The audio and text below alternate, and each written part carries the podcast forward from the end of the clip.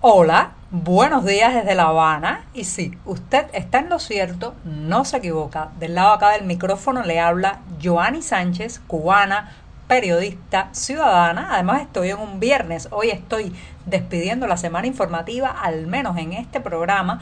Y eh, la jornada ha amanecido soleada, pero algo fresca, incluso con bastante viento aquí en la capital cubana. De manera que abriré de par en par esta ventana 14 para que entre parte de esa brisa informativa, pero especialmente para asomarme e invitarlos a todos ustedes, claro está, a que se asomen junto a mí a los temas y las noticias más importantes de este 5 de marzo de 2021, aquí en Cuba.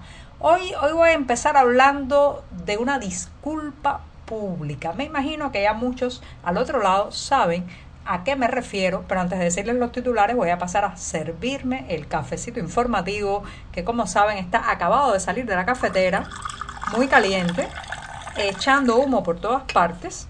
Me he echado bastante hoy porque la semana informativa ha sido bien, bien compleja, muy dinámica en nuestra redacción del diario 14 y medio y mientras tanto les comento los titulares de este viernes. Ya les adelantaba que iba a empezar hablando de una disculpa. Sí, la disculpa pública o el intento de disculpa pública que ha hecho Sandro Castro, el nieto de Fidel Castro, ayer a través de las redes sociales, a partir de la avalancha de críticas que había generado la publicación de un video de él manejando y alardeando de conducir un Mercedes-Benz. Pero hoy como muchos ya han visto este eh, video de la disculpa y también el anterior, me voy a centrar en las claves para leer estas palabras de Sandro Castro, sí, ese mismo que lleva en su nombre el apellido más poderoso de esta isla. En un segundo momento, Camagüey, de provincia ganadera a cementerio de vacas. Las últimas cifras publicadas oficialmente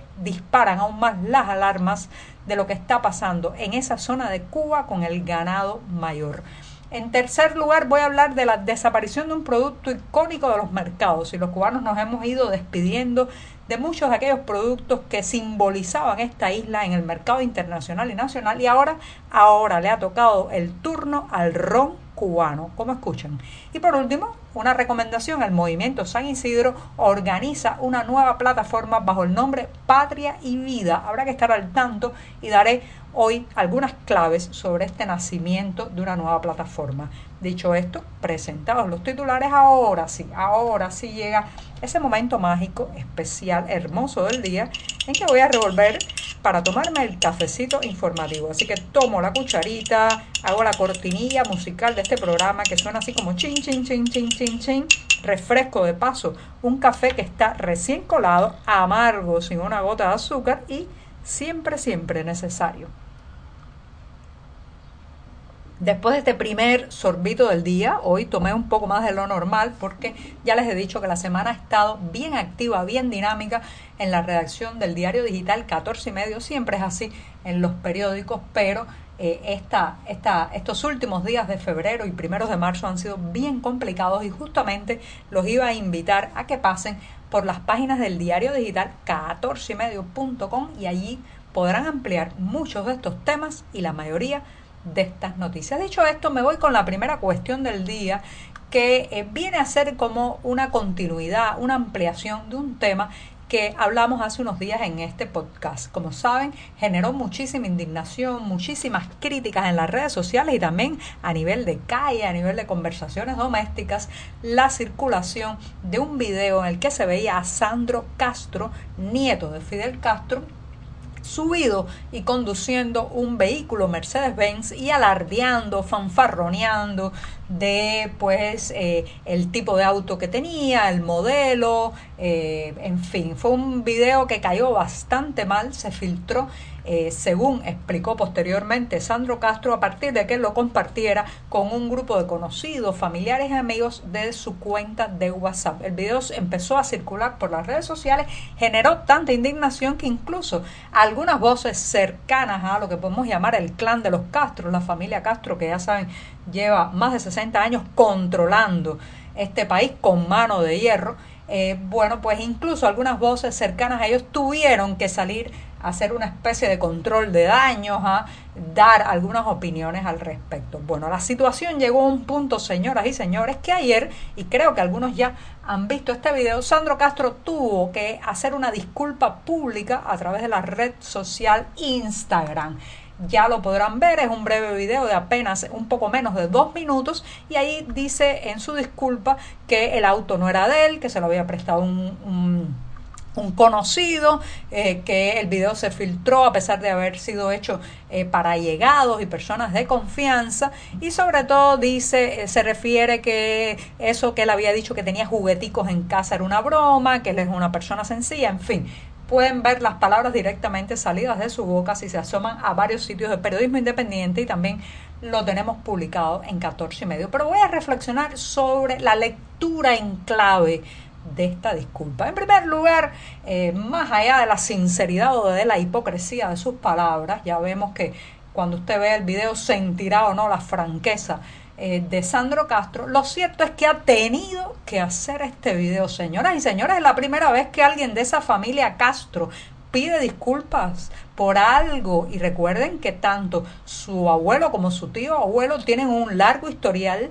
de acciones eh, y represiones por las que haber pedido disculpas en todos estos años y meteduras de patas y chapuzas políticas, diplomáticas, económicas y sin embargo nunca, nunca de la boca de uno, uno de los miembros de la familia Castro en Cuba ha salido la palabra disculpa. Por tanto, ¿por qué Sandro Castro tiene que hacer esto? Creo yo que por el contexto y el momento. Como diría, como diría mi abuela, el horno no está para galleticas. En una de las crisis más profundas que ha vivido este país en las últimas décadas, con la gente desesperada para encontrar comida, alimentos, las larguísimas colas, el efecto de la pandemia, el recorte del turismo, de las remesas. La situación social en Cuba es un polvorín y el video de Sandro Castro había caído tan mal, había generado tanta indignación, incluso, incluso en los fieles militantes eh, que aplauden todavía a la familia Castro, que creo que desde dentro del propio clan han empujado a Sandro a hacer esta disculpa que ya digo, más sincera, menos sincera, más hipócrita, menos hipócrita, usted lo verá. Entonces el contexto obliga a esto, pero ¿saben también cuál es la diferencia? Las redes sociales, en la internet. Antes pasaba todo esto. Al interior de los palacios de los Castros hay muchísimo lujo, ya hemos sabido por testimonios. Y también hace unos años, recuerdo, el propio hijo de Fidel Castro, Antonio Castro, se le vio en un lujoso yate por varias islas griegas y también en Turquía. ¿Pidió disculpas por eso? No. ¿Y por qué ahora sí? Bueno, porque el acceso a la información, el acceso a Internet, la conectividad está haciendo que cada vez más estas historias se conozcan al interior de la isla. ¿Es para alegrarse esto? Bueno, no sé, no creo que tenga grandes connotaciones. Ayer una amiga me contaba que se encontró un joven en la calle que le dijo, la democracia ha llegado a Cuba, un Castro pidió disculpas. Bueno, creo que exagera, pero de todas maneras, de todas maneras hay que decir que los tiempos están cambiando y la disculpa de Sandro Castro apunta también en esa dirección. Bueno, me voy a dar el segundo sorbito, me extendí un poco el primer tema, voy rápido con el segundo buchito del día. Y de ahí paso, paso rápidamente a una cuestión que es bastante alarmante. Señoras y señores, no levantamos cabeza con la ganadería en este país, con la falta que hace poder contar con esos recursos. Lo cierto es que Camagüey, sí, Camagüey, la provincia que cuando usted le dicen ganado mayor en Cuba, vacas, reses, usted inmediatamente piensa en Camagüey porque es una provincia ganadera, de tradición ganadera. Eh, bueno, en Camagüey eh, se han reportado preocupantes cifras de desnutrición del ganado y eso ha llevado que en el 2020, el año que recién terminó, 41 mil reses murieron fundamentalmente por desnutrición, malos manejos, problemas genéticos, déficit de agua y también de comida, como decía en el inicio. 41 mil reses murieron, voy a repetir, en Camagüey, la provincia emblemática de la ganadería cubana durante 2020. Esto no es un problema nuevo, señoras y señores, eh, ya años anteriores ha habido cifras bastante alarmantes, pero miren qué interesante, y esto lo podrán ampliar en las páginas de 14 y medio, los municipios de Camagüey más afectados por la muerte masiva de vacas, de reses como Guaymaro, Sibanicú, Jimaguayú y el propio municipio principal Camagüey. Bueno, a estos municipios es precisamente a donde va destinado la mayoría de un proyecto, del dinero de un proyecto del Fondo Internacional de Desarrollo Agrícola adscrito a Naciones Unidas. Entonces, ¿qué pasó? que ese dinero aprobado en 2016 y previsto hasta 2024 y con un costo total de 50 millones de dólares, ¿qué ha pasado? Que en lugar de tener el efecto de hacer crecer la ganadería, de potenciar el acceso a alimentos, agua y otros recursos para mantener la masa ganadera, ¿qué ha pasado? ¿Qué ha ocurrido?